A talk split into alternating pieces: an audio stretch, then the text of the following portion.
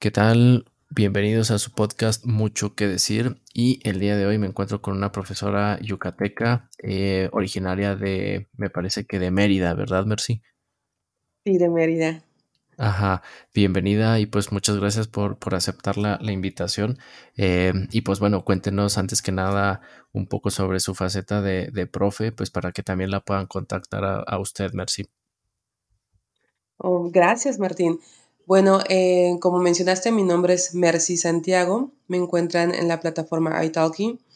Eh, yo tengo ya un año y medio con experiencia de enseñando en la plataforma y previo a esto trabajé en algunas instituciones, pero eso ya era eh, personal.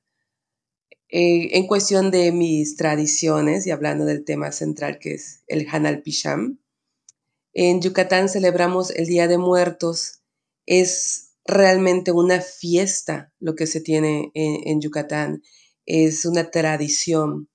Eh, nosotros tenemos mucha influencia maya. Los mayas eh, nos dejaron varias palabras, entre ellas está la comida de muertos, que es realmente lo que significa Hanal Pisham. Lo festejamos cada año, incluso en las escuelas desde pequeños, nos enseñan eh, por grupos a hacer altares. Es lo mismo que en México en general, pero nosotros tenemos algunas tradiciones que van más específicas al Estado. Sí, por ejemplo, algo que me llama la atención es justamente el, nombre que es Hanal Pishan, que no es literalmente como dicen el resto de México, que es el Día de los Muertos. Eh, allí eh, se traduciría como comida de, muertos, ¿verdad? de ánimas, comida de ánimas. Comida de ánimas. Sí, es parte de esta influencia maya que nos dejaron. Y en general el altar es, tiene mucha influencia. Por ejemplo, nosotros tenemos la cruz verde, tiene que ser en específico una cruz verde porque esta simboliza al árbol de la ceiba. El árbol de la ceiba está presente en muchas leyendas yucatecas porque se le considera el árbol de la vida. Entonces, para el Día de Muertos se considera como un camino, un, un, un camino entre el, el mundo de los muertos al mundo de los vivos y entonces se refleja mediante una cruz uniendo a la religión católica con la tradición maya mediante esta cruz verde en los altares. Ese árbol, ceiba, em, si bien sé, es un árbol muy grande, ¿no? También muy frondoso, de un tronco bastante grueso. Sí, de hecho es precisamente esa la característica. El, tronco es grueso, muy amplio y es muy frondoso porque por eso representa la vida. Es verde, es grande, es bonito. Entonces viene desde el tronco grande que representa el camino hacia lo frondoso de las, hojas que representan la vida. Y hablando precisamente de, bueno, de comida, eh, que el, nombre alude a, ello, comida de, ánimas, ¿qué tipo de comida se pueden eh, probar? ¿Qué tipo de comidas son las más representativas en este día ahí en Yucatán? La comida tradicional para el Día de Muertos, Martín, es el mukbi pollo. Imagina un tamal enorme. Para la gente que nos escucha, el tamal mexicano es, es con masa, adentro lleva pollo o puerco y especies típicas de la región. Todo esto se envuelve en hoja de plátano y se pone en un contenedor de metal grande, hablamos de un metro más o menos de, largo, eh, y esto se entierra para que se cosa con el carbón.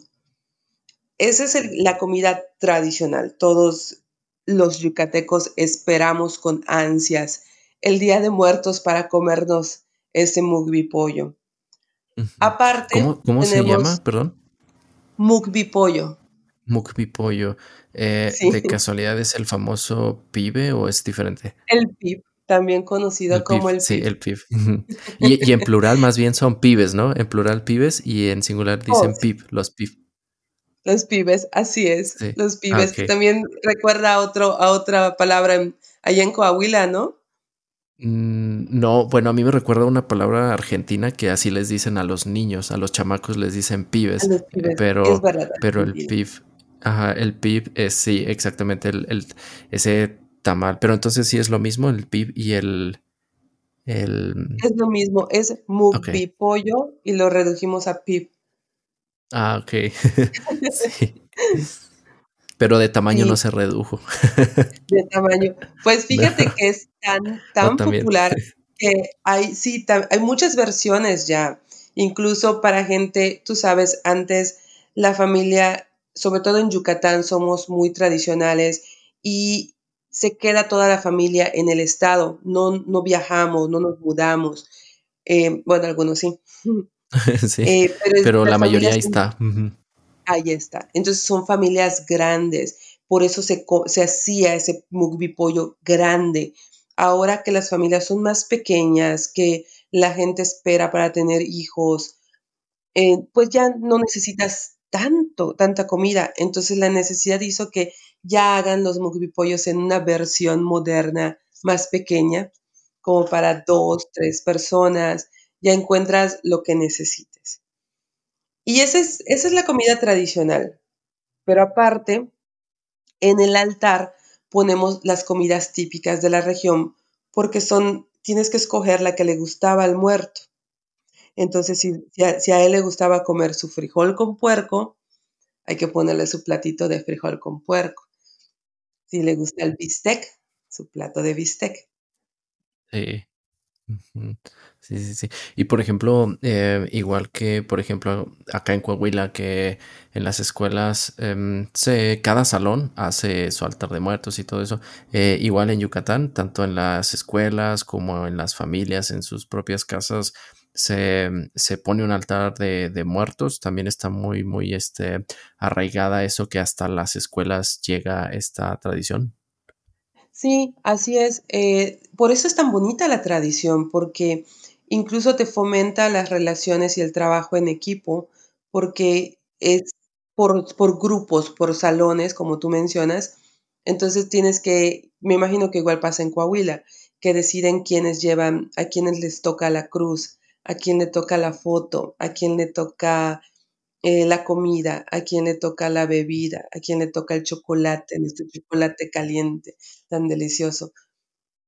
Es es una actividad muy bonita y sí, al al final, pues, premian al al que esté más original, más tradicional, porque lo que se busca sí es el trabajo en equipo, pero también que que conservar esas tradiciones. Sí, incluso, por ejemplo, aquí, eh, hasta en los gimnasios, este, en en los centros comerciales, en Soriana, eh, se se ponen los altares de de muerto, como usted dice, em, promueve esa integración social. Eh, y bueno, ya, se pueden poner fotos de familiares, se pueden poner fotos incluso de, sobre todo, personajes de del cine de oro mexicano, ¿no? De que estos altares de Pedro Infante, de Ma Mauricio Garcés, etcétera. Es verdad, ahora sí que, em, como dicen: "Solo mueres cuando te olvidan". Entonces, se trata de que no los olvidemos, ya sean familiares o ya sean incluso artistas, ¿por qué no? Sí. Y bueno, em, por ejemplo, para las personas que nos escuchan y para ir cerrando, ¿hay algún lugar? Me imagino que hay muchos, pero, ¿hay un lugar que usted le recomendaría a personas extranjeras que visiten, eh, Mérida?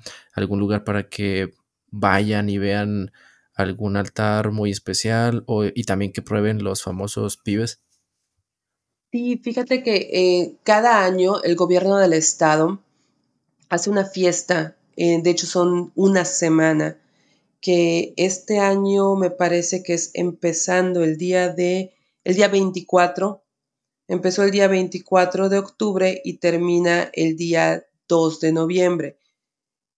Cada día hay hay espectáculos, hay un hay lo que le llaman el Paseo de las Ánimas, donde está en la en el centro de Mérida, que aparte que tienes la catedral a un lado y el Palacio de Gobierno al otro, un espectáculo de luces, y hacen como un desfile en donde chicos van vestidos de ánimas y pasean durante todo el, el monumento, dan vueltas, y tú estás allá para disfrutarlo. Hay un día especial para el mukbi pollo, en donde puedes, eh, donde puedes ir y comer este, este delicioso platillo gratis. Y hay otros días en los que todo, perdón, todos estos días está lleno de altares el centro, el centro de Mérida. Entonces, para los extranjeros es de verdad algo imperdible. Si van a Mérida para, las, para los últimos días de octubre, inicios de noviembre, el centro de la ciudad es espectacular.